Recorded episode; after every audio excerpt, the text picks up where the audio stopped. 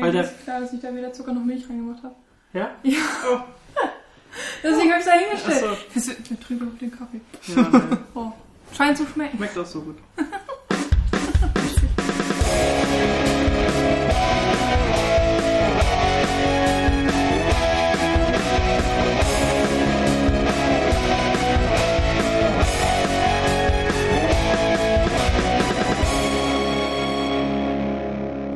Hallo zusammen und herzlich willkommen zur mittlerweile 24. Folge von der Cine Couch. Wir haben uns heute mal ein, ja, etwas passendes Genre zur Jahreszeit ausgewählt. Es geht ja jetzt langsam in Richtung Halloween und da dachten wir, müssen wir auch mal einen Horrorfilm besprechen, beziehungsweise mehrere Horrorfilme. Und zwar soll es um Evil Dead gehen. Sowohl um die alten Filme, insbesondere Teil 1, und auch um das dieses Jahr erschienene äh, Remake. Das gibt's jetzt seit ein paar Wochen auf Blu-ray und DVD. Und Ja. darum, was? Also heute wird's etwas blutiger als sonst wahrscheinlich. auf jeden Fall. genau, mit mir hier sitzen der Daniel, Hallo. Michi, Hallo. Und Nils, heute Hallo. mal unser Moderator. genau, Jan Ja, hat nämlich keinen Bock.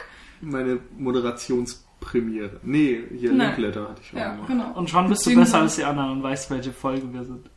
Super. Perfekt vorbereitet. Ja, ähm, wie ist der Plan? Evil Dead Reihe. Genau, also wir können, äh, wir haben uns gedacht, wir steigen vielleicht damit ein, dass wir so ein bisschen kurz bequatschen, äh, wann das Ganze äh, angefangen hat bei uns, wann wir dem Ganzen vertraut gemacht wurden von Freunden eventuell oder einfach es kennengelernt haben und äh, ich weiß nicht, wie es bei euch war. Will jemand anfangen? Michi? Ja, ne?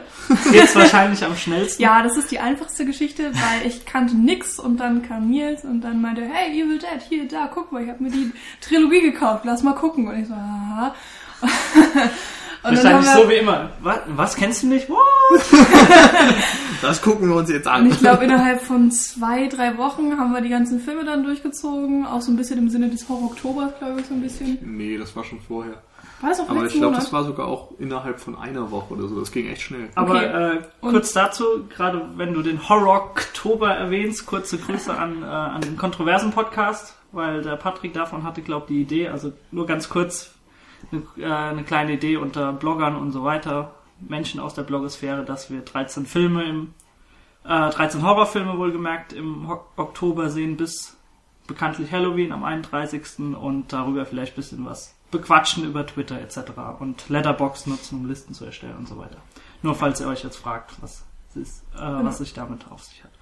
Ja, und Genau. den, das Remake Evil Dead ähm, haben wir dann, ja, vor kurzem, also ich dann zum ersten Mal gesehen, mit Nils dann zusammen. Genau, bei Ähm, mir war es dann die zweite Sichtung. Genau.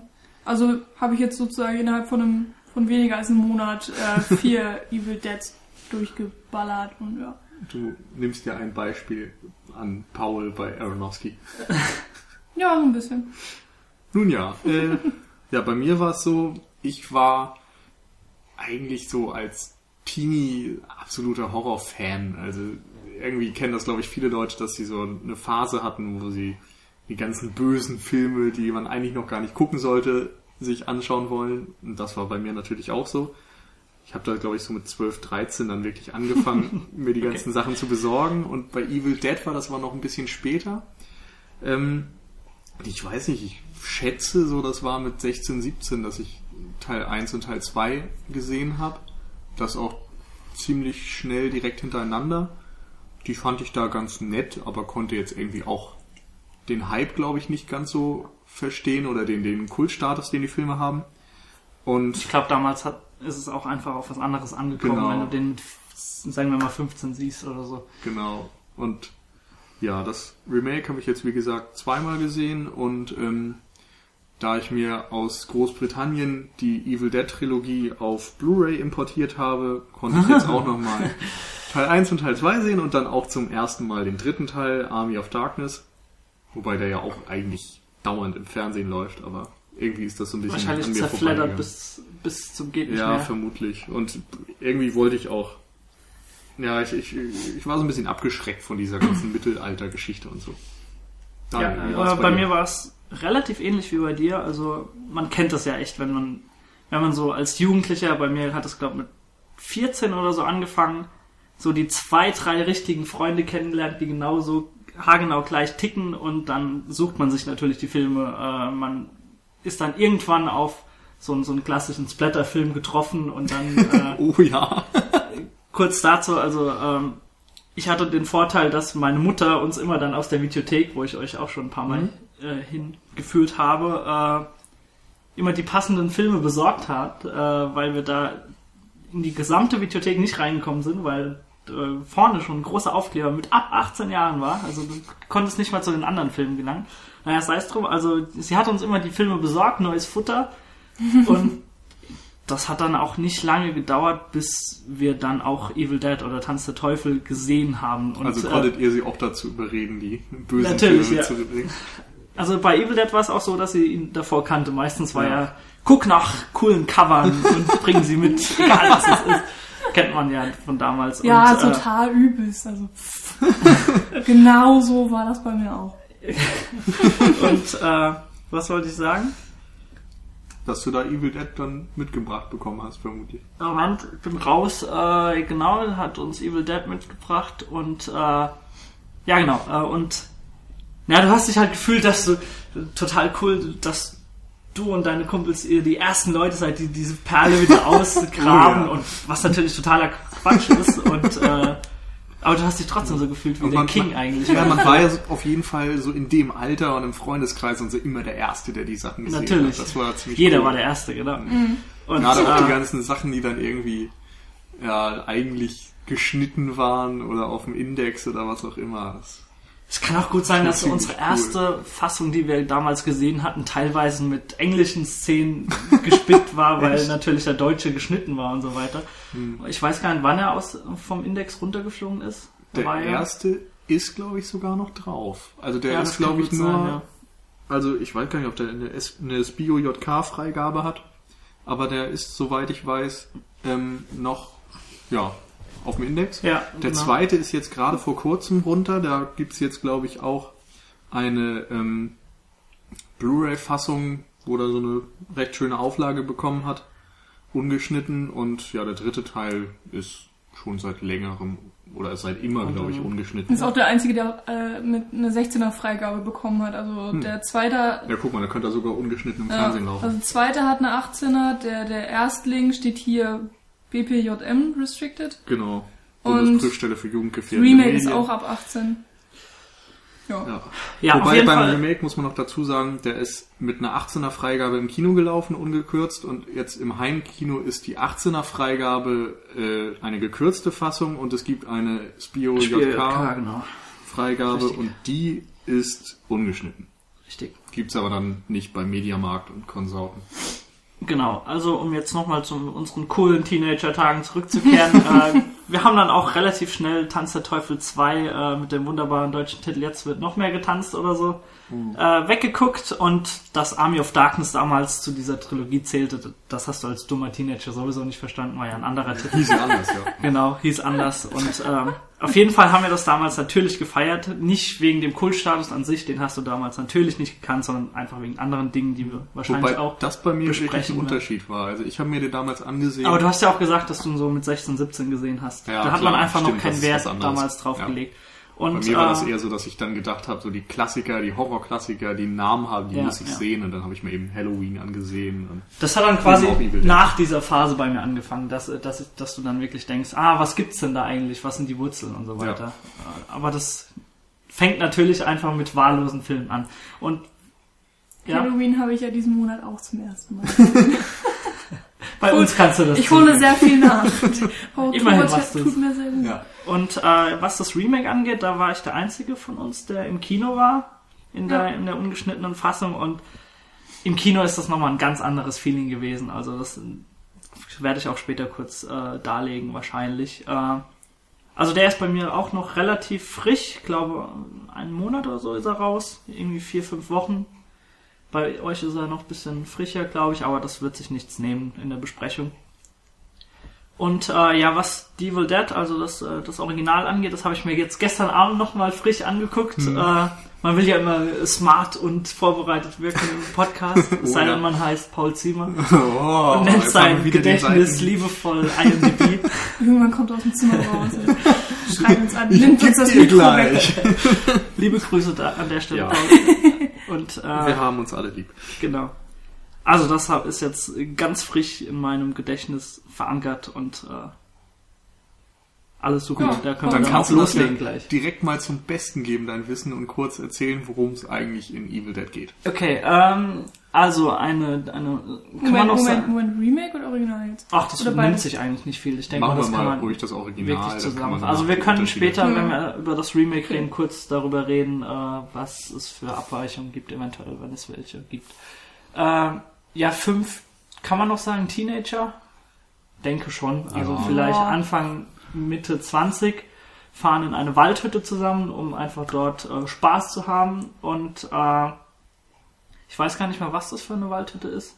Die gehört, glaube ich, dem Cousin von irgendeinem Genau, der also, ist Typen oder. eigentlich Da- auch Das nimmt sich nicht viel. Also das ist eher Mittel zum Zweck, diese Waldhütte. Ja. Und äh, dort tr- äh, machen sie sich, äh, also richten sie sich ein und entdecken dann eine Luke zu einem Keller, wo allerlei Gerümpel und seltsamer Kram rumliegt und sie finden seltsame okkulte Dinge und äh, ein Tonband und auch ein Buch.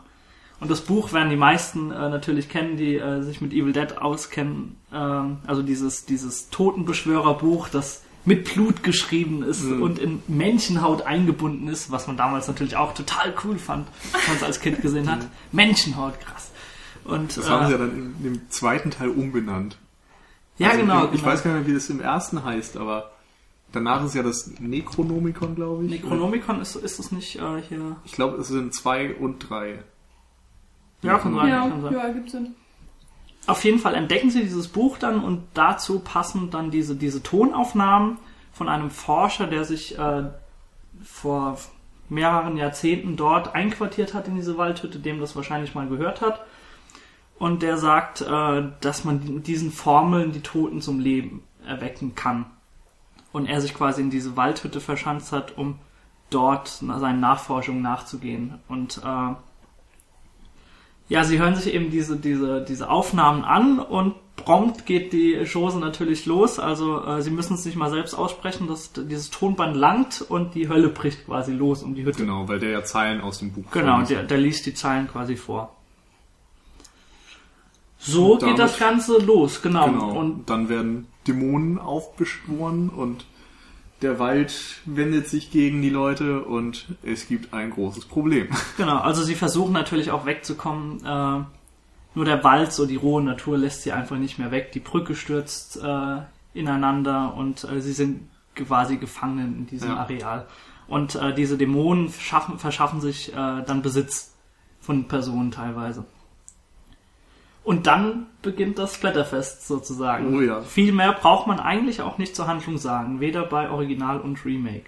Ja, beim Remake finde ich, muss man schon einen Punkt erwähnen, denn am Anfang fand ich den Twist cool, dass es nicht um so einen Urlaub oder Tagesausflug geht, wie man es ja sonst kennt, sondern dass es um einen Drogenentzug geht. Die Hauptdarstellerin, wie heißt sie, ähm, ist auf jeden Fall einigen vielleicht bekannt aus der Serie Suburgatory.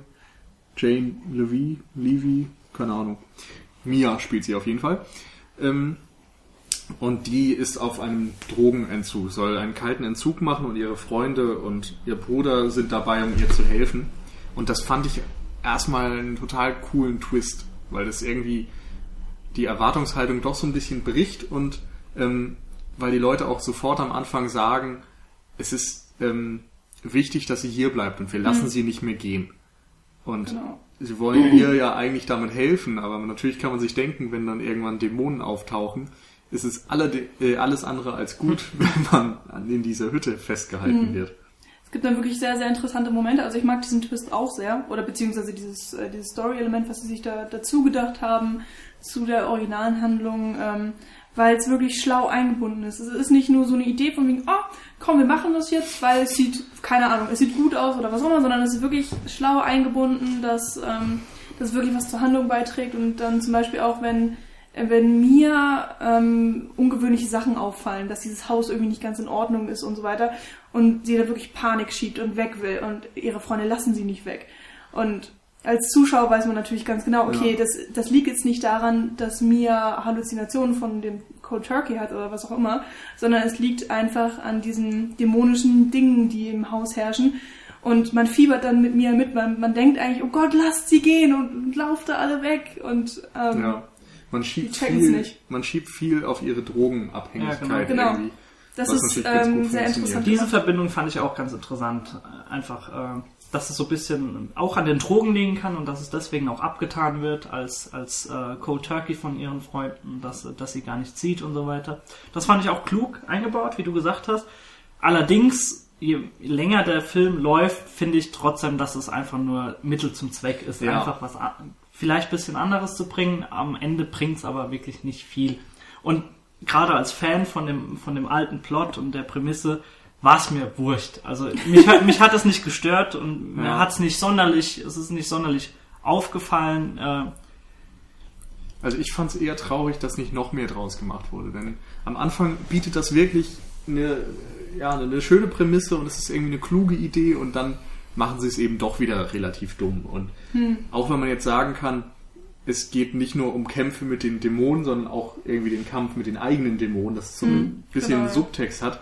Das ist was, was man sich denken kann, was aber im Film eigentlich kaum wiedergespiegelt wird. aber ich finde, das hat auch echt keinen Platz in einem Evil Dead Ja, es kommt drauf an. Also das, Ich weiß du nicht, kannst auch ein schlaues Remake machen. Natürlich, aber- Tiefe, aber Du musst bedenken, was für eine Fanbase einfach hin- hinter Evil Ja. Dead steht und was die auch erwarten. Und äh, ich weiß nicht, ob du dann so, so ein tief psychologisches Ding daraus machen, äh, stricken kannst.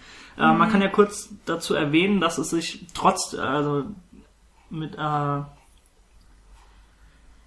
Na, was will ich sagen, äh, trotz diesem kleinen Twist am, am Anfang äh, äh, trotzdem sehr stark an das Original hält. hm, ja. Äh, es ist relativ ähnlich. Dazu kann man sagen, dass Sam Raimi äh, nach wie vor Produzent bei dem Film ist und als Regisseur äh, Fede Alvarez eingesetzt hat, den nicht viele kennen werden. Das ist ein ähm, Mann aus Montevideo, aus Uruguay, der höchstens vielleicht mit seinem Kurzfilm äh, Panic. Attack. Panic Attack aufgefallen ist. Da, das ist quasi ein No-Budget-Film, in dem ja so, so Science-Fiction-artig, Sci-Fi-artig eine Alien-Invasion in Ja. Montevideo stattfindet und und das so ist riesige Roboter. genau riesige Roboter unterlegt mit äh, 28 Days Later äh, Genau, Soundtrack. In a, House, in a Heartbeat von John Murphy. Genau. Ist der in unserer Soundtrackliste?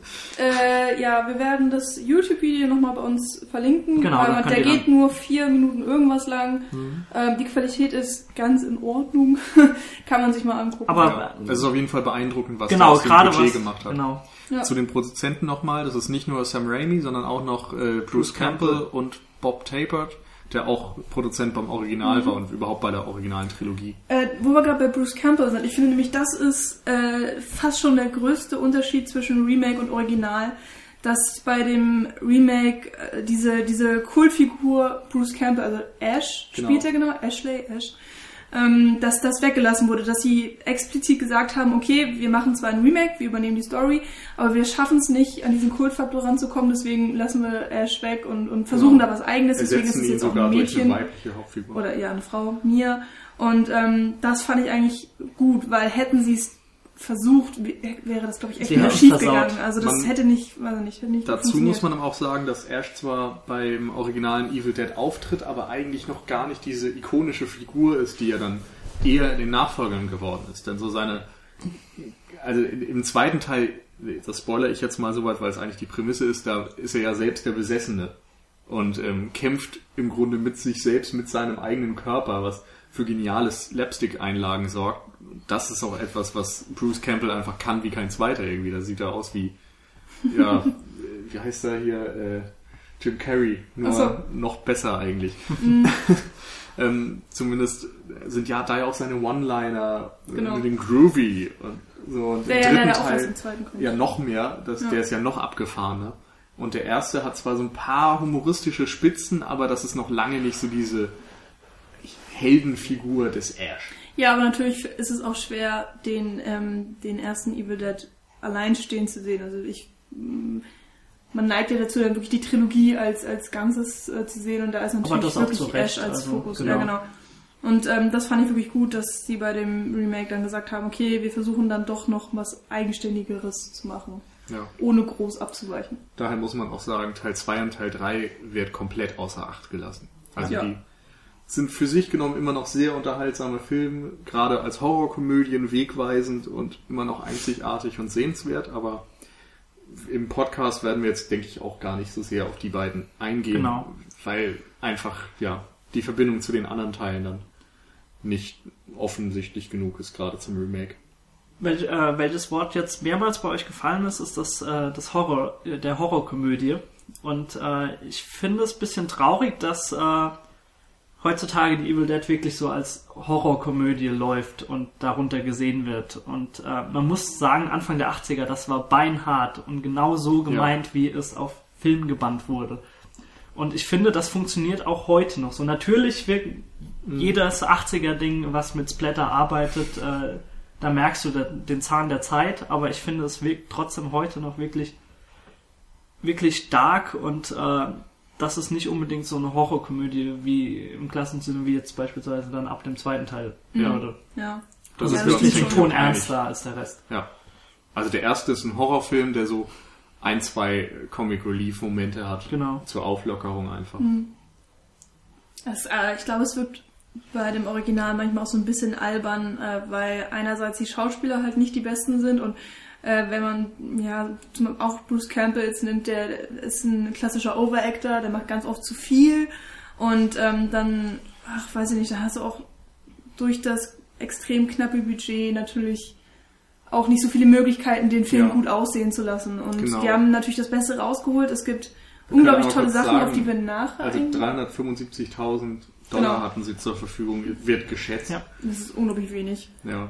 Und ähm, dann solche Sachen, weißt du, sich, dass die, dass die Belichtung teilweise echt grottenschlecht ist. Und ähm, im Horrorfilm geht es natürlich auch ganz, ganz oft um Belichtung, dass man da bestimmte Schatten einsetzt oder Ja. ähm, dass Gesichter gut rauskommen und die Emotionen stärker wirken und all sowas. Und das, das äh, konnte der Film einfach nicht, weil er, weil er die Mittel dazu nicht Ich hatte. finde aber gerade das auch- macht diesen grobkörnigen Charme teilweise aber aus, was mir auch damals schon so an Texas Chainsaw Massacre gefallen hat. Einfach, Mhm. das, das, das macht den Film einfach aus, dass da, Dass er nicht da, perfekt ist. Genau, dass er Mhm. nicht perfekt ist, dass er nicht perfekt ausgeleuchtet ist.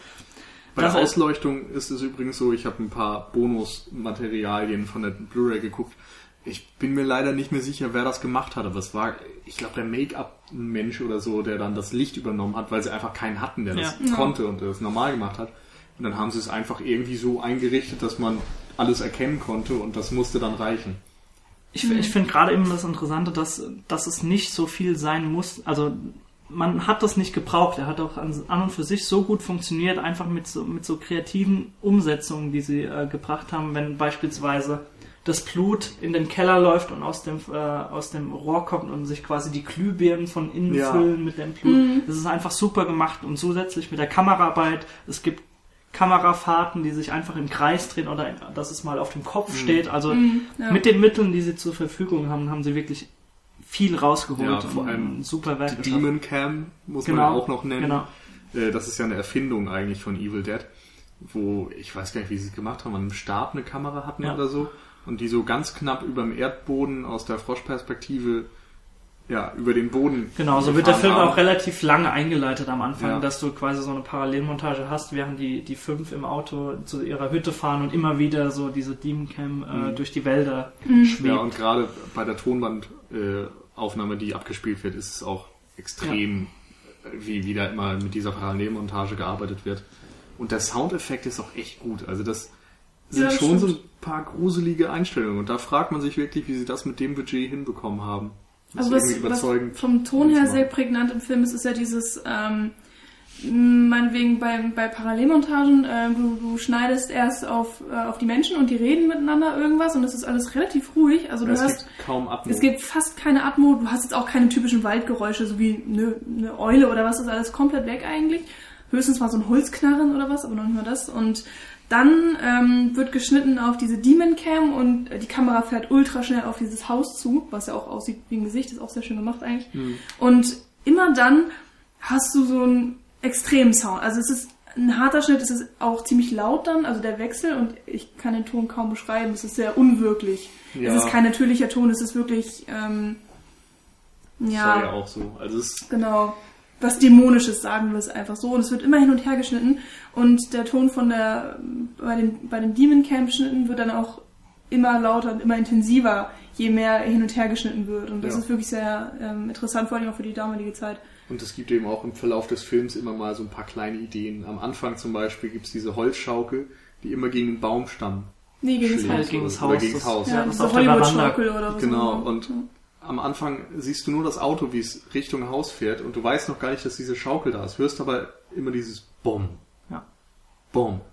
Und das ist so ein einfacher Effekt, aber nachher, wenn du dann diese Schaukel siehst, wie sie gegen das Haus ballert und äh, verstehst, dass daher das Geräusch kommt, dann achtest du auch darauf und dann finden sie den Schlüssel für die Hütte und das Geräusch ist weg. So, das sind einfach so kluge Entscheidungen, wie man mit einfachen Mitteln irgendwie eine Stimmung aufbauen kann. Später gibt's das auch noch, wo sie irgendwie über eine Lampe mit der Kamera hinwegfahren und immer wenn eine Lampe, also wenn gerade Licht durchscheint oder wenn gerade Schatten ist, in, äh, in einem von beiden Fällen, hörst du ein Geräusch, so ein Wut, Wut und so. Und so wird irgendwie das Bild mit akustisch untermalt. Das Sagen, Nils macht aber jetzt immer unsere. Sounduntermalung. Ja, ich kann das gut, ne? Ja, das ist Haben wir wunderbar. schon eingeteilt. Äh, wir haben jetzt über das, das relativ enge Budget schon gesprochen. Man kann auch noch dazu sagen, dass der Kerl, also Sam Raimi, sich das in einem Alter erdacht hat, das Ganze, mit 21, wo man Echt? so jetzt schon Ja. sagen muss, dass ein Horizont, ein Horizont du, Nils und ich zumindest jetzt schon überschritten haben.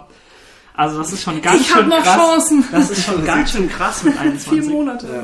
Vier, fünf. Und allgemein, also wir haben ja jetzt teilweise gerade, was jetzt den, den Oktober angeht, schon über mehrere Filme äh, und Klassiker gesprochen des Horrorkinos. Ich denke mir jedes Mal, wie geil das gewesen wäre, damals in den 80ern mit dem ganzen heißen Scheiß aufzuwachsen. Ja. Und diese ganzen, einfach diese Carpenter-Dinger und von Raimi, das Ganze damals frisch zu erleben. Also, wir haben das vielleicht vor zehn Jahren das erste Mal jetzt gesehen, so rund.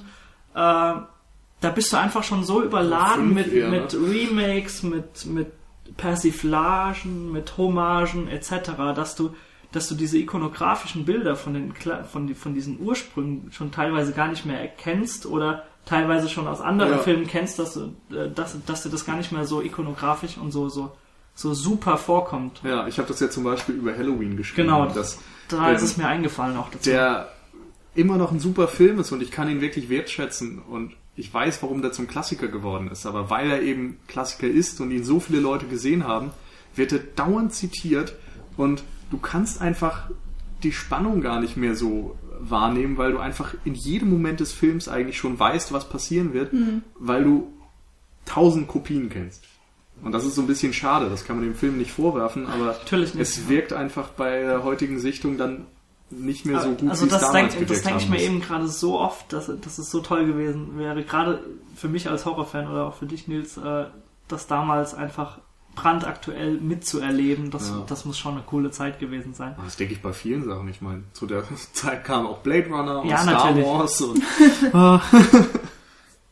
Ja, das muss schon Wir sind die Generation, die mit Harry Potter groß geworden ist. Ist doch auch was. Nicht Wir können auch was von uns behaupten. ja. Ähm, na, immerhin. Herr der Ringe habe ich im Kino gesehen. Ja, du. Kann ich mich glücklich schätzen. Äh, ja, wenn wir so, wenn wir so die Bilder und die, die kreativen äh, Finesse schon alles angesprochen haben, würde ich vielleicht mal sagen, dass wir so langsam dazu kommen Genau. können, dass sowohl die Evil Dead als auch das E- Remake Evil Dead, was ihre jeweilige Zeit anging, wirklich Maßstäbe gesetzt hat in Sachen Ja. Gewalt und Gore-Faktor. Wenn ihr jetzt nichts anderes mehr besprechen wollt Also, davor, könnten wir, Wir, wir mal so... könnten noch drüber reden, inwieweit diese ganzen Sachen, die Kameraeinstellungen und so weiter, im Remake übernommen wurden. Denn das ist zum Beispiel ein Punkt, der mich echt enttäuscht hat. Ja, kann, kann, können wir auch, also wir können es gern verbinden mit, der, mit wir dem auch. Gewaltgrad, aber wir können es auch gern noch jetzt was davor ja, sagen. also es ging mir einfach darum, dass der Anfang vom Remake echt stimmungsvoll ist. Da sieht man diesen Wald, ähm, der zwar lange nicht so düster, obwohl doch, das Remake ist ja auch ganz schön hell. Ähm, auf jeden Fall sieht man so das Licht und Nebel und so weiter und die, die Lichtstrahlen fallen so in den Wald rein und da sind wirklich ein paar richtig schöne Einstellungen und da hatte ich so Hoffnung, dass die Regie vieles richtig macht. im Verlauf des Films ging es mir aber so, dass ich oftmals dachte, da fehlt für mich was. Also diese ganzen Sachen wie Demon Cam wird, glaube ich, einmal benutzt und lange nicht so wirkungsvoll wie im Original. Diese Soundeffekte haben mich eigentlich nie wirklich umgehauen. Es gibt kaum beeindruckende Kameraeinstellungen und im Original ist es alle fünf Minuten so, dass du denkst, hey, das hätte ich in so einem Film nicht erwartet. Und diese Kreativität habe ich echt ein bisschen vermisst. Also der ist relativ straight. Mhm. Ja, das ist eben auch die Frage, dass man das vielleicht teilweise deswegen vorwerfen kann, dass sie sich wirklich so nah am, am Original bewegen und äh, dadurch jetzt sich vielleicht Wege verbaut haben, neue kreative Dinge einzubauen. Wobei sie nicht mal die alten Sachen kopiert haben. Natürlich, also es ist aber so, auch denkst, selbst hey, das wäre dann nicht mehr neu gewesen, weil wir natürlich Ja, das klar. alte kennen. Aber ich weiß schon, was du meinst, ja. Ich fand auch, äh, was teilweise im, im Remake nicht gut funktioniert hat, sind diese Psychospielchen von, von den Personen, die dann besessen waren. Äh, dass sie, dass sie ihn so, dass sie ihn nach und nach verrückt machen, Bruce Campbell. Also Ja. äh, ich glaube, ich weiß nicht genau, ob es wirklich seine Freundin ist, die äh, als letzte von den Mädels dann besessen wird. Auf jeden Fall sitzt sie dann im Die dann- Türrahmen ja, ja, und die- singt die ganze Zeit so ganz, ganz psychisch verstörende Dinge. Und er muss währenddessen muss er überlegen, wie er, wie er die Tür absperren kann, kann damit äh, mit das Böse nicht reinkommt. Und währenddessen ist sein, sein Freund noch am Verbluten auf der Couch und sie singt die ganze Zeit und äh, mit so, mit so einer ganz hässlich verrissenen Fratze. Und äh, das funktioniert, also währenddessen wird er auch noch vollgequatscht von, von der, äh, weiß nicht wie sie jetzt heißt, äh, die, die sie im Keller eingesperrt haben, also Ja, kennt man ja dieses Bild, äh, wenn sie aus dem Keller lugt und ihn vollquatscht und dass du der Nächste sein wirst. Und das funktioniert einfach im Original viel, viel besser als im Remake. Da hast du einfach, diese ganzen Szenen werden einfach durch, durch Splatter-Szenen ersetzt, habe ich so das Gefühl. Ja, so, es ist relativ einfallslos und bei Evil Dead war es so, dass die ganzen Splatter-Sachen eher on top kamen. Also Ja. man hatte irgendwie einen funktionierenden Film und hat dann gesagt, so und jetzt machen wir noch Schockeffekte rein, damit die Sachen nochmal gesteigert werden. Und beim Remake hat man sich gedacht, okay, wofür ist der Evil Dead jetzt legendär? Und da werden nun mal oftmals die Splatter-Effekte genannt. Also haben sie sich gesagt, das drehen wir jetzt einfach auf 11 und machen das mit heutiger Make-up-Technik und so. Denn man muss auch sagen, die Tricks sind nun wirklich gealtert. Und ja, es funktioniert eben beim ersten Gucken für mich einigermaßen gut. Da war ich wirklich teilweise schockiert oder zumindest, also ich habe fast gelacht, weil es so absurd brutal war, was mir da geboten wurde. Aber gerade nach Aber der immerhin zweiten hat es Sichtung, unterhalten, wie du ja, genau. meinst. Aber gerade bei der zweiten Sichtung hat es mich eher gelangweilt. Weil ich dachte so, das kann doch nicht sein, dass ich jetzt wieder irgendwie eine brutale Szene sehe, anstatt eine gut aufgelöste und Ja. ähm, spannende Szene. Und ich hatte das Problem, dass ähm, ich habe den, den ja, also das Remake gesehen äh, mit Nils zusammen. Das heißt, es war Nils Zweitsichtung, so rein chronologisch. Und er hat dann, ich habe dann schon einiges zu hören bekommen von wegen, oh, der ist so brutal. Und ähm, Nils hat dann noch so gescherzt von wegen, ich, du wirst heulen, wenn du den siehst, weil er so schlimm ist und so. Ich, man muss Und- dazu sagen, ich habe eine Woche vorher, glaube ich, Maniac gesehen. Und Original oder? Ori- das äh, Remake. Remake. Aber Ja. eben auch in der ungeschnittenen Fassung. Und das ist ja auch schon nicht nett, sag ich Ja. mal. Und ich dachte danach so, hm, Maniac war Kindergarten. Ja, ganz und ich, also mh, interessanterweise finde ich, wenn ich das ein bisschen vergleiche, Maniac, noch- also na, nicht, vielleicht nicht schlimmer, aber ich finde nicht, dass Maniac Kindergarten ist, weil da für mich das einfach ähm, viel psychischer Ja. ist. Und Ja, also das ist ein psychologisch ganz anderer Horror. ich, meine jetzt nur die Effekte. Ja, ja, also- okay. Also in, in Evil Dead ist es natürlich Splatter ohne Ende und ähm, deswegen habe ich das auch nicht so nicht so mitgenommen. Das ist so ein Und- Overkill. Ne? Ja, es ist einfach irgendwie viel zu viel und dann wird, wirst du auch teilweise schon vorbereitet, weil nämlich dann dieses Nekromantenbuch da, ähm, das wird ja von dem Hippie-Nerd, oh Gott, ich kenne den Namen alle nicht, irgendwie die sind ja auch sowieso egal. Eric, glaube ich. Ja. Sowieso austauschbar. Genau. äh, der studiert das eben und, und ähm, dann kriegst du schon mit, okay, als nächstes wird das und das passieren. Da sieht man irgendwie auch so ein äh, Bilder, wo dann ein Dämon sich Wasser übergießt und ach, keine Ahnung. Ja, du kriegst quasi das ganze Buch vorgeblättert. Ja. Und dann habe ich mir schon gedacht, oh Gott, gleich passiert das, gleich passiert das. Und dann passierte das auch und dann dachte ich, ja, okay, ist jetzt passiert.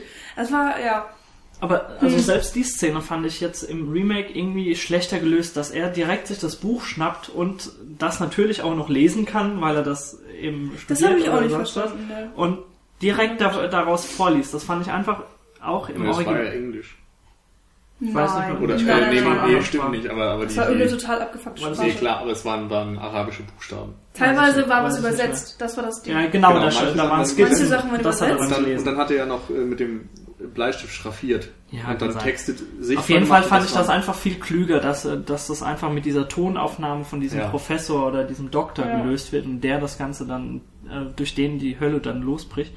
Aber, äh, also, wenn man jetzt beides mal nebeneinander stellt, äh, die Bilder, die mir einfach von Evil Dead, von, von, von Tanz der Teufel im Kopf bleiben, sind wunderbar kreative Ideen mit, mit Licht und Kamera und äh, Bruce Campbell als ikonografischer Held, der, ähm, der die der den Dämonen dann am Ende in den Arsch tritt und so weiter. Und äh, bei Evil Dead beim Remake ist es einfach jetzt wirklich so, da bleibt mir die Szene mit der Schere in Erinnerung oder mit dem Messer oder mit der Spritze. Also Oder diese mit dem ganzen, Arm. genau, die, mit dem Arm. Das sind diese ganzen Gore-Faktor-Dinge. Aber wir haben auch ebenfalls gerade gesagt, dass sie dich unterhalten haben und ich war eben auch im Kino. Und da ist es sowieso noch was ganz anderes und ich muss sagen, dass er mich im Kino wirklich unterhalten hat. Peinlicherweise muss ich natürlich sagen, dass es dann eher dieses kleine pubertierende Etwas in mir zum Schmunzeln gebracht Ja, hat und nicht wirklich den, ja. Es war den, nicht so den dieses- Filmfan. Nicht so, so schlimm und auch nicht gut inszeniert, aber es war so, oh mein Gott, das haben sie tatsächlich gefilmt, wie der jetzt dies und das tut. Und das ist auch noch durch die FSK gegangen. Ja. So, diese ganzen Hintergrundsachen. Ja. die man Also ich musste auch hat. mehrmals laut loslachen im Kino Ja. und ich war auch nicht der Einzige. Weil es so absurd brutal ist. Ja.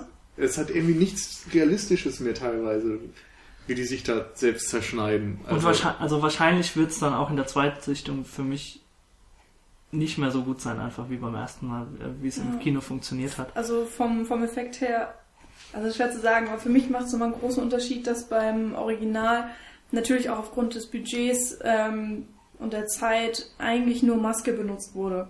Also da, da wurde ja alles gemacht über auch teilweise Puppeteering, wenn dann da irgendwelche merkwürdigen Menschen hin und her geflogen sind, waren das ja auch ne, gebastelte Menschen oder was. Was?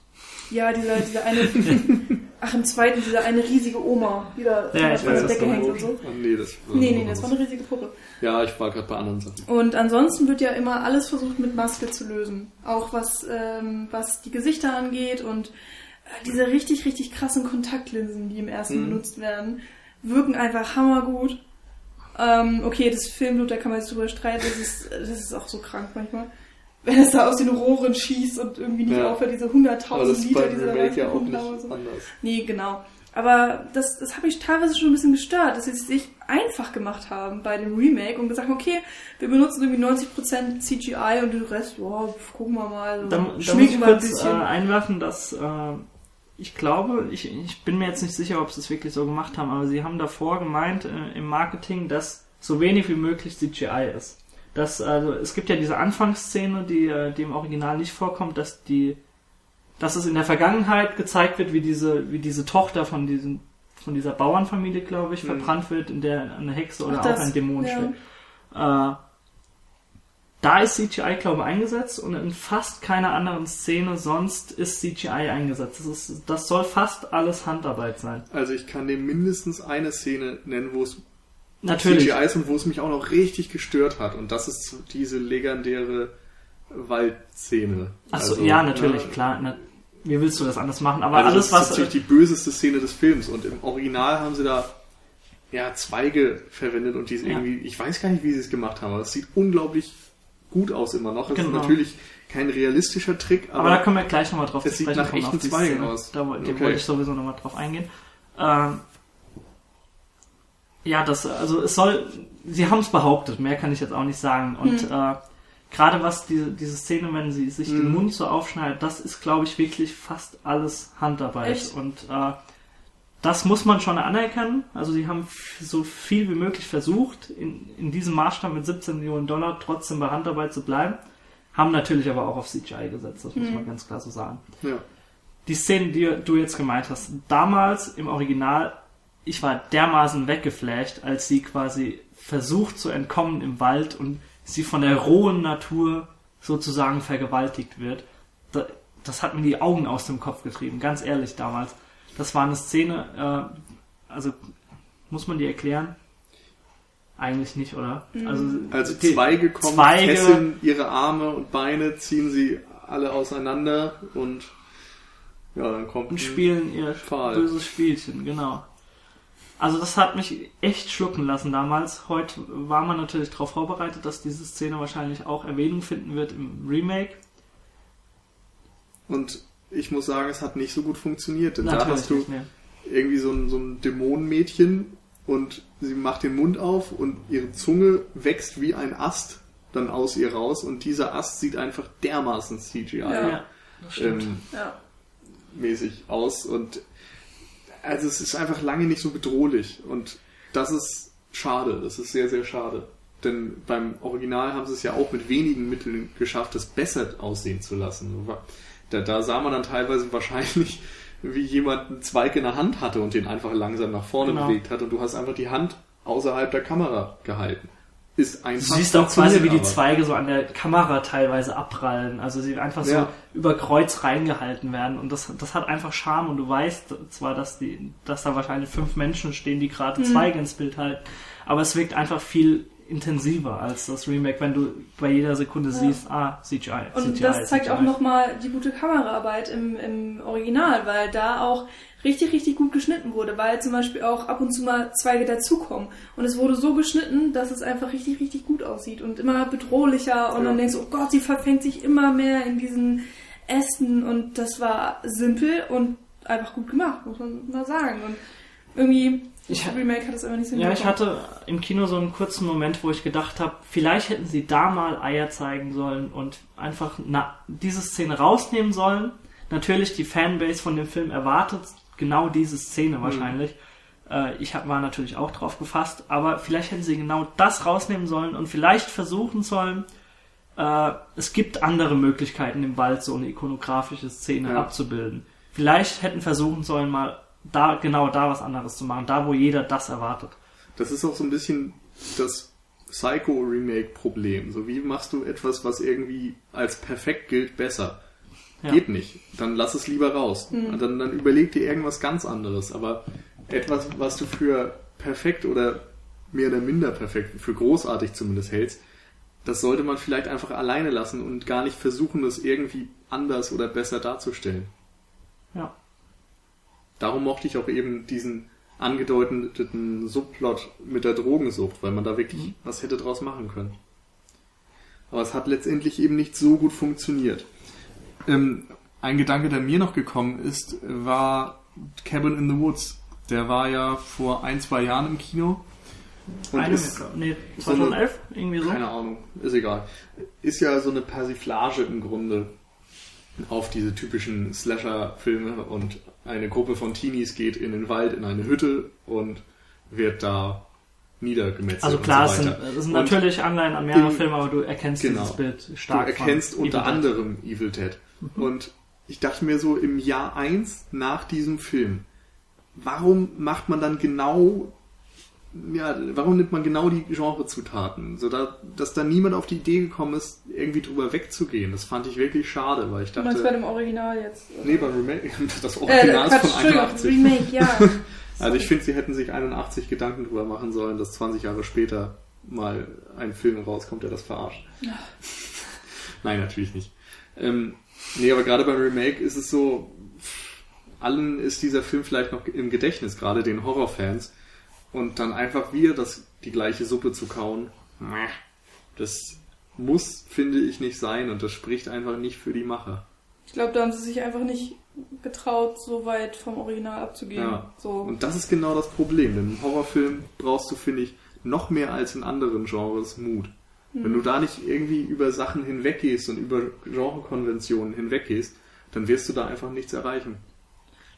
Aber, also, das ist wirklich schwierig. Gerade bei einem Ja. Remake von so einem wirklich Genre-Klassiker, der Andererseits, viel, der viel also- in die Wege geleitet hat, äh, musst du wirklich abwägen, versuchst du was Neues und riskierst, dass es an die Wand gefahren wird. Und setzt dann natürlich auch das Risiko, äh, auf das Risiko, dass du die komplette Fanbase irgendwie enttäuschst. Hm. Oder machst du alt Dagewesenes und, Mhm. äh, und befriedigst zumindest die, die wissen, was vorkommen wird und äh, die auch genau darauf warten. Denk- Aber ich, es gibt Beispiele, die genau die richtige Mischung herausgefunden haben, wie du, wie du die Alten ins Boot holen kannst, aber auch neue irgendwie mit kreativen Gedanken äh, füttern kannst. Und Hm, die das hat leider das Remake nicht so gut geschafft. Was wolltest du sagen, Michi? Äh, ich würde sagen, es eigentlich doch die Trilogie Evil Dead nichts anderes gemacht hat, weil die sind, okay, der zweite Teil spielt immer noch in dieser Hütte, aber der dritte geht sowas von weg ab vom Schuss. Also da, das weiß ich, ähm, vielleicht, ähm, ja, also der spielt im Mittelalter, das muss man nicht mal reinziehen. Die haben da so komplett was anderes draus gemacht, obwohl die Prämisse immer noch so ein bisschen Und was meinst ist. jetzt? Naja, das, ähm, was Sai meinte, die Konventionen ändern. Das haben, Ja, okay. haben die sich damals getraut. Und warum, Ja. warum kann, man, kann das Remake das nicht denn jetzt auch machen? Warum, warum, also die hätten sich ja auch nicht so komplett auf den ersten beziehen müssen, sondern die hätten vielleicht auch einen Mix aus allen dreien machen können oder Schieß mich tot, Ja, aber dann, also ich kann schon verstehen, warum man nur Teil 1 nimmt, denn 2 und 3 sind nun mal Komödien zum Das großen Teil. Fall, und ja. der erste ist ein Horrorfilm und dass sie da dann sagen, nee, wir wollen jetzt nicht schon wieder eine Horrorkomödie machen, finde ich vollkommen legitim. Ja. Aber wenn man sich jetzt Vorbilder anguckt, also Remake-Vorbilder quasi, wie The Thing oder wie Die Fliege von Cronenberg oder sowas, Ja. das sind Filme, die haben auch Klassiker genommen und haben die zwar verändert, aber oder sagen wir so, die Geschichte zwar übernommen, aber in, in wichtigen Teilen verändert. Also dass es bei Die Fliege dann zum Beispiel ja um diesen Body Horror ging und um die Splatter-Effekte, die es vorher einfach nicht gab und auch so ein bisschen um diesen sexuellen Trieb. Ja, und, Und auch The, The, The Thing, Thing das Remake auch- ist nicht so schlecht, wie viele einfach sagen. Das Nee, Ich nee, ich meine das jetzt den ist richtig 80er gut. Thing erstmal. Der ist ja auch Okay, ein ja, ja, das Wobei man- Remake von Carpenter meinst du jetzt? Genau. Ja. Der macht ja auch schon, Ja. also hat eine Klassikerstellung. Ja, ja, das ist Mhm. einer der äh, erwähnenswertesten Horrorfilme überhaupt und der hat ja auch, glaube ich, einen 50er Jahre Film oder so als Vorbild. Das Ding aus einer anderen Welt, ich weiß es nicht, kann auch sein. 41? Also- das ist jetzt gefährliches Halbwissen. Genau. Lass lieber weitermachen. Zumindest ähm, fügt er seinen, ja, dem, dem Genre-Kanon ja auch einfach wichtige Sachen hinzu. Und ähm, sich einfach so ein Teil eines Stoffes rauszunehmen und dem zu einer neuen Sache Ja. umzuformen. Das finde ich ist eigentlich das, was Remakes tun müssen, damit sie funktionieren. Und das machen sie bei Evil Dead eben nur mit der Gewalt und dadurch scheitern sie letztendlich. Was mich auch mal interessieren würde, wie ähm, bewerten Leute das Remake, äh, die das Original nicht gesehen haben? Weil ähm, das ist halt immer so eine Sache, klar, ein Remake spielt auf das Original an in, vielen Teilen, was hier ja auch der Fall ist, aber es muss eigentlich auch ein eigenständiger Film sein, es muss auch alleine funktionieren können und überzeugen. Und ähm, bei uns ist jetzt, ja, wir haben natürlich Ja, ich alle überlege Also ich glaube, wie das wäre, funktioniert wenn erstmal insofern, weil er ja wie, wie Halloween ist auch Evil Dead mittlerweile einfach Konvention geworden. Es gibt so viele Filme, wo eine Gruppe Teenies in den Wald fährt. Also selbst als Evil Dead rauskam, war das ja im Grunde schon Ja. ein Klischee. Muss man dazu mal sagen. Ähm, Der hat es ja nicht erfunden. Aber insofern, glaube ich, würde es schon insoweit funktionieren, dass du denkst, ah ja, die Story, Teenies fahren in den Wald und werden bedroht, die kenne ich, damit kann ich mich irgendwie anfreunden. Mhm. Ob das jetzt gut oder schlecht umgesetzt ist, muss dann irgendwie doch noch jeder selbst entscheiden. Ja, klar, aber auch diese Sache mit Dämonen werden über ein Buch beschworen und keine Ahnung, was, wie, wie das halt ankommt, das ähm, wäre mal interessant zu wissen. Und ja, können wir jetzt leider keine Fragen. können leicht Vielleicht, jemanden dazuschalten. Hol doch mal Paul. Der hat allerdings beide nicht gesehen. Nee, wir können ihm sagen, Paul, was Guck hältst du mal. davon, wenn ein dämonisches Buch Dämonen beschwört und Teenies umgebracht werden? Nee, aber vielleicht äh, an unsere äh, Zuhörer jetzt gerichtet, vielleicht ist das ja bei euch der Fall, dass ihr nur das Remake kennt. Naja, können uns ja mal was dazu schreiben, eventuell. Ja, auf jeden Fall sehr interessant mal zu Ja. erfahren. Aber ich ähm, habe schon auch eher das Gefühl, dass der Film gemacht wurde für Leute, die das Original kennen. Also Ja, das muss man, glaube ich, bei Horrorfilmen generell immer in Betracht ziehen. Ich habe trotzdem immer so das Gefühl, dass es einfach auf das Publikumssegment setzt, die immer noch so in der Pubertät stecken. Und die Krux von dem Ja. Ding ist einfach, dass er ab 18 ist und die ihn nicht sehen können. Ja, stimmt. Ja. Also, was ja heutzutage so- auch niemanden mehr interessiert anscheinend. Ja. Ja, wobei, ich habe zuletzt gehört, dass die na gut, das war ein anderes Thema, da ging es um Videospiele, aber angeblich ist es mittlerweile deutlich, ein, äh, deutlich schwieriger geworden, Spiele ab 18 zu kaufen, als noch vor ein paar Jahren. Mhm. Aber ich weiß nicht, ob das im Filmbereich jetzt ähnlich ist, aber ich glaube, ich würde als 15-, 16-Jähriger jetzt nicht in ein Kino reingelassen werden, um einen Nee, Film ab 18 nee zu das gucken. vielleicht nicht, aber natürlich auch in Zeiten des Internets ist es viel, viel einfacher, an Das alle möglichen Filme wahr. ranzukommen. Und Aber da vielen- muss man natürlich sagen, das ist sowieso nicht der Plan von den äh, nee, Ver- nee da, da können die ja überhaupt so nichts für, aber das ist dann immer so ein, Also- so ein Ding. Natürlich, der Film ist ab 18, aber wie viele Leute ab Ja. 18 gucken Also ich, so- der meine Mutter sie- an die Front geschickt hat, halt jetzt einfach mal den Mund. Also, Ja, ja aber, aber ich sag mal so, wenn jetzt die Produzenten sagen, wir machen einen Film, der sich an ein 15-, 16-jähriges Publikum richtet und wir scheißen dann einfach mal drauf, dass sie nicht ins Kino können, weil die können sich ja den dann kostenlos im Internet angucken, Mhm. dann wird das natürlich aus wirtschaftlicher Sicht Natürlich. das Ja. absolut Dümmste, was du machen kannst. Ja, klar, nee, so war das nicht gewollt. Aber, ja. Gut. Haben Ja. wir noch große Punkte, die wir besprechen wollen? Also vielleicht nochmal so eine Abschlussbewertung der Reihe insgesamt. Also ähm, ich finde eben zum Beispiel, dass das Original ein absolut sehenswerter Klassiker ist, der so ein bisschen Staub angesetzt hat sicherlich, Aber, aber dennoch extrem gut funktioniert, gerade wenn man ihn so ein bisschen mit ähm, wohlwollenden Augen betrachten Ja. kann. So, und aus Sicht der, des damaligen Publikums war da einfach wirklich mal was anderes und was sehr Effektives. Und Teil 2 setzt das dann wunderbar fort in einer Horrorkomödie, hat sehr viel Slapstick, sehr viel Witz, One-Liner. Wer auf sowas steht, wird da auf jeden Fall auch seinen Spaß dran haben. Ja, und Army of Darkness ist im Grunde dann sehr weit ab. Also den kann man überhaupt nicht mehr mit dem ersten Teil vergleichen. Da ist Ash bzw. Bruce Campbell dann der absolute Held im Zelt und ähm, ja, bekämpft Skelette. Und äh, ich muss sagen, als ich den gesehen habe, ich musste an Herr der Ringe Teil 2 denken, an die Schlacht von Helms Klamm. Da sind teilweise wie die Skelettarmee anrückt und so wirklich ähnliche Einstellungen drin. Das hat mich sehr gewundert und auf gut, auf der anderen Seite muss man natürlich sagen, Peter Jackson hat auch eine Horrorkomödien-Vergangenheit. Habe ich mich auf jeden Fall gefragt, ob er sich da vielleicht inspirieren lassen hat. Das war ganz cool, da wurde auch äh, teilweise Stop Motion eingesetzt für die ganzen Skelette da. Das war, war auch äh, ganz nett gemacht. Ja, auf jeden Fall alle drei äh, sehr zu empfehlen.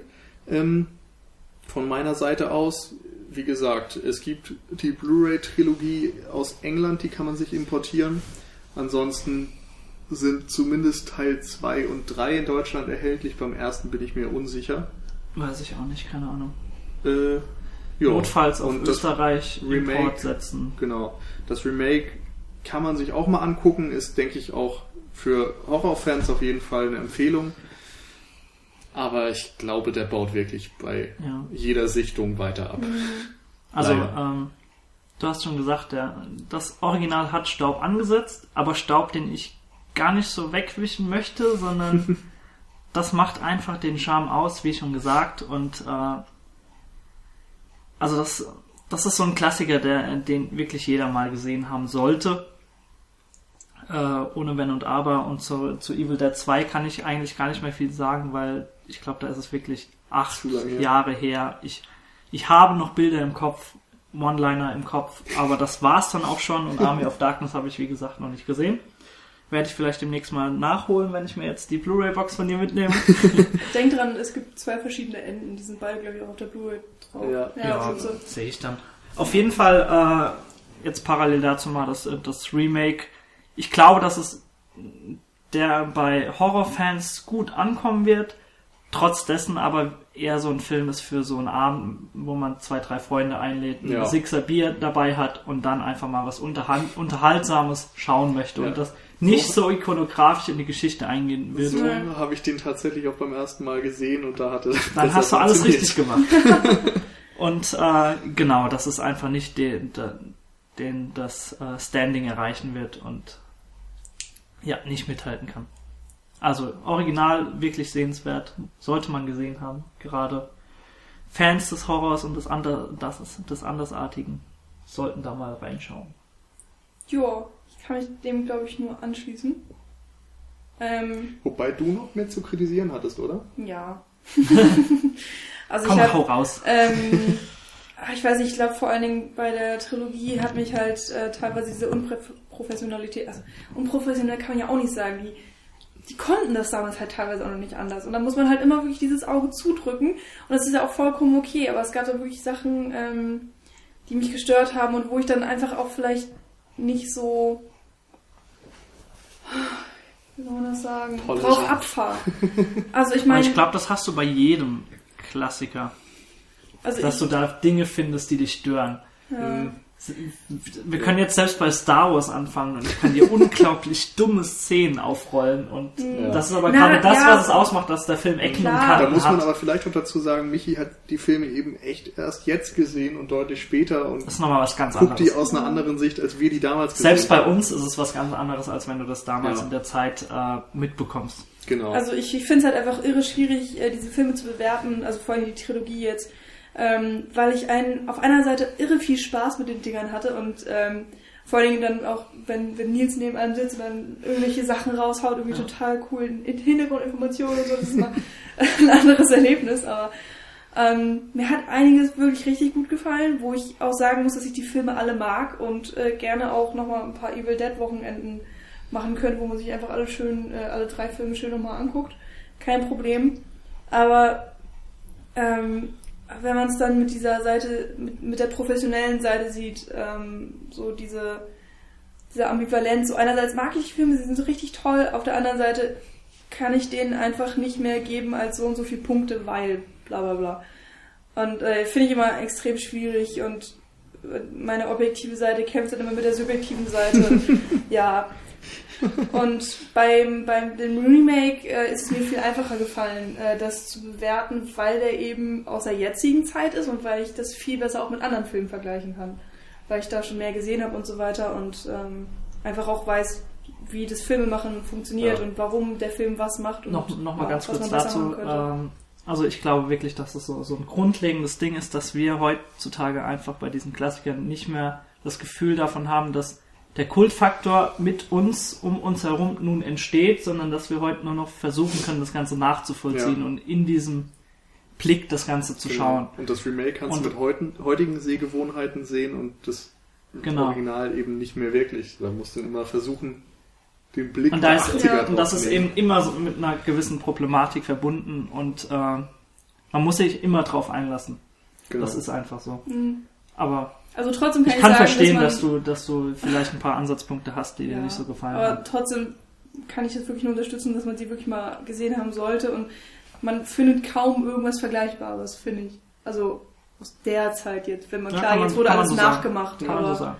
dafür, dass, dass er sozusagen der Erste war, der das gemacht hat, was er Wir gemacht sind ja hat. immerhin hier echt an gut. 81, also Ja. ja. da ist Ja. auch vieles, ich, vieles andere 79 in der, teilweise. genau, vieles andere in dem Genre ist da noch nicht entstanden. Also. Ja. Gut, Ja. ja, dann hoffen wir, Hammer. es hat euch gefallen. Unser äh, kleiner Horror-Exkurs.